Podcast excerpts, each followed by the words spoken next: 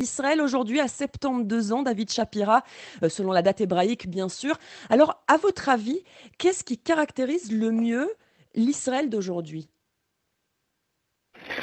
Alors euh, évidemment, euh, c'est les résultats, et on le voit d'ailleurs par rapport à la crise sanitaire du corona, c'est des résultats technologiques et l'organisation du pays qui est remarquable. nous avons une bonne nouvelle ce matin en se réveillant.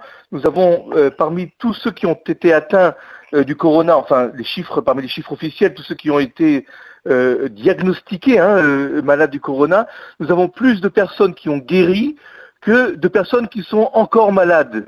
Et ça, c'est aussi grâce aux avancées technologiques et à la capacité justement d'Israël de détecter avec des moyens technologiques justement euh, des malades du corona et de les isoler et d'isoler leurs proches, d'isoler ceux qui étaient en contact.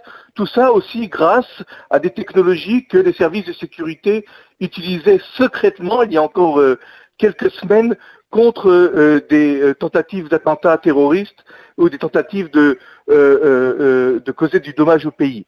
Et, l'organisation qui est ici, je regardais une vidéo publiée par une personne qui a été le 5397 euh, euh, malade et qui disait euh, moi on m'a diagnostiqué avec quelques petits symptômes de, corona, mais le, lendemain on m'a demandé de rester chez moi. Le lendemain on m'a appelé de ma caisse de maladie, puis après une, psychologue qui m'a appelé, puis après une autre infirmière.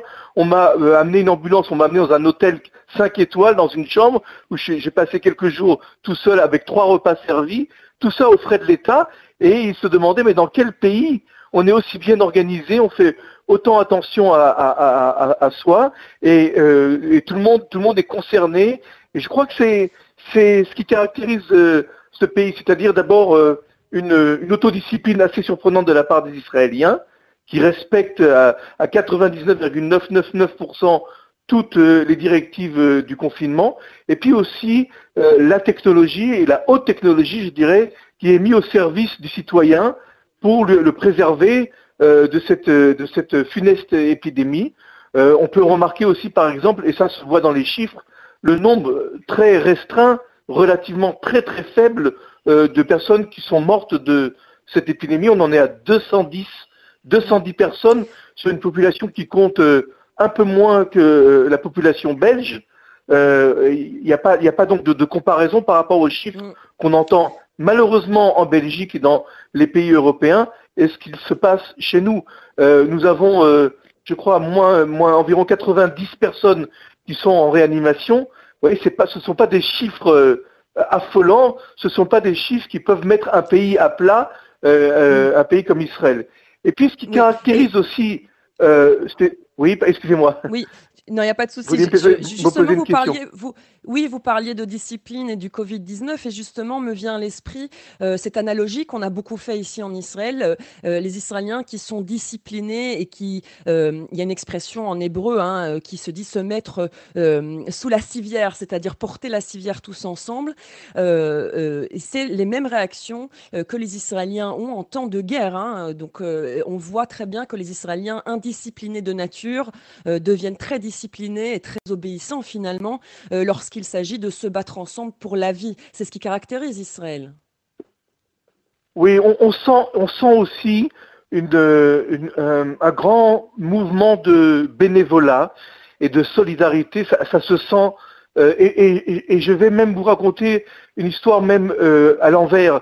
Il y a quelques jours, une femme une femme qui était médecin, d'ailleurs une pathologiste, euh, et qui était dans un appartement seul à Bercheva, euh, d'origine euh, russophone, russophone d'origine russe, donc, est, décédée toute seule, et on a retrouvé son corps quelques jours après, après son décès, car cette femme vivait seule, n'avait pas d'enfant, n'avait jamais été mariée, et c'est le rabbin de, de, la ville qui l'appelait régulièrement, et à la veille des fêtes de Pâques, l'avait appelé pour lui souhaiter bonne fête, et quelques jours après, c'était inquiété de, son silence. Il avait appelé, n'avait pas trouvé de, n'avait pas trouvé de répondant et avait envoyé les, forces de sécurité voir, euh, les forces euh, médicales voir ce qui se passe. Et le, décès de cette femme a été un choc. Et dans les réseaux sociaux, etc., on s'est demandé, mais comment se fait-il qu'elle est décédée toute seule, qu'elle n'ait pas eu de visite, que personne ne s'est inquiété? Alors cette femme avait laissé une lettre en disant qu'elle était très malade, avec toutes les instructions. Et je crois que c'est. Elle, avait, elle avait aussi dit, excusez-moi, excusez-moi de vous interrompre, mais sur cette lettre, elle a dit également qu'elle n'avait pas été assassinée, hein, qu'elle était juste très très malade, puisque c'était non, bien sûr, bien sûr. Mais c'est l'exception. Oui, oui, ce que je voulais dire, c'est que c'est l'exception qui confirme la règle. C'est-à-dire que les gens ont été tellement choqués par euh, le sort de cette femme seule, qui est en fait assez euh, euh, particulier, assez singulier, dans le sens où les gens font attention un petit peu à tout ce qui se passe autour. Et si justement on a pu mettre le doigt sur ce cas-là, c'est que c'était un cas quasiment unique. C'est ça que je voulais dire, qu'il y a une grande solidarité pour des jeunes qui mettent euh, ici un masque, parce que les masques sont disponibles partout, et qui vont apporter à manger, qui vont euh, parler à des personnes âgées à travers euh, les balcons, à travers les terrasses.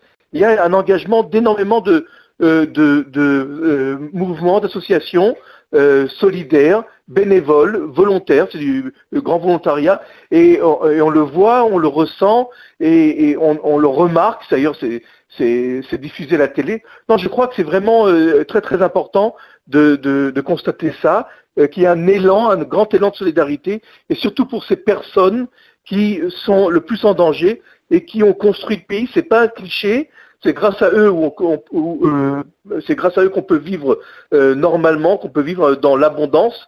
Et je crois qu'il ne faut pas faire preuve d'ingratitude envers cette génération qui a beaucoup sacrifié pour que nous, nous puissions euh, vivre confortablement et normalement dans, ce pays.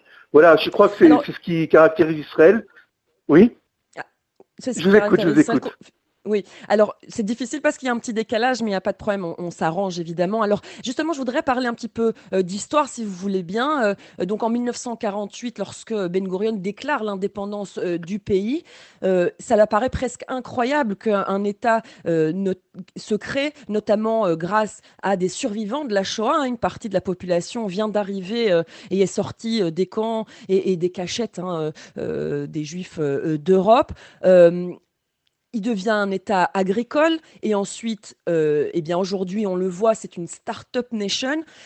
Euh, est-ce qu'au moment 1948, euh, David Shapira, est-ce que les leaders israéliens, dont le Premier ministre Ben Gurion, est-ce que les leaders mondiaux misent réellement sur la longévité de ce nouvel État juif microscopique entouré d'ennemis?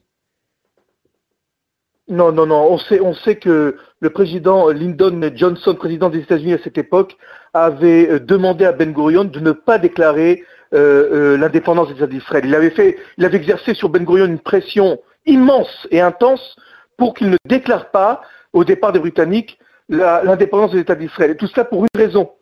Johnson, le président américain, avait dit à Ben Gurion les Arabes vont vous envahir et ce sera une deuxième Shoah. Nous ne pourrons pas l'éviter. Nous ne pourrons rien faire. Vous allez déclencher un second holocauste. Vous allez être détruits et exterminés dans euh, cette région et ce sera une répétition de ce qui s'est passé dans les années 41-45. Euh, donc c'était pas du tout évident comme vous le disiez. Et Ben Gurion, malgré l'immense pression américaine euh, qui euh, était exercée sur lui, a décidé malgré tout, malgré tout, et même deux jours avant, euh, de, de, déclarer l'indépendance. Son conseil, il avait réuni un conseil du peuple, qui était un conseil provisoire, lui a donné à peine la majorité, à, peine le soutien pour le faire. Mais là, je crois que ça a été une des grandes décisions et des grandes heures de Ben Gurion de déclarer l'indépendance, alors qu'aucun pays ne misait sur quelques heures d'existence de l'État d'Israël. Et je vous rappelle pour l'histoire, justement, parce que vous parlez d'histoire, que euh, si l'État d'Israël a été déclaré le vendredi 14 mai, vendredi à 16 heures, à 16 heures pile, le lendemain, c'est-à-dire le samedi 15 mai, Tel Aviv a été bombardée par l'armée de l'air égyptienne, c'est-à-dire que la guerre a été déclarée, la guerre d'indépendance avait un petit peu commencé avec les habitants arabes du pays, à, continuer avec la déclaration, l'entrée en guerre de cinq pays arabes, qui sont la Jordanie, la Syrie, le Liban, l'Égypte et l'Irak, qui n'avaient pas de frontière avec Israël. Et donc cet État, ce jeune État qui venait de naître, après quelques heures, était déjà en guerre contre cinq pays arabes organisés, cinq euh, armées déjà organisées, déjà euh, euh, structurées.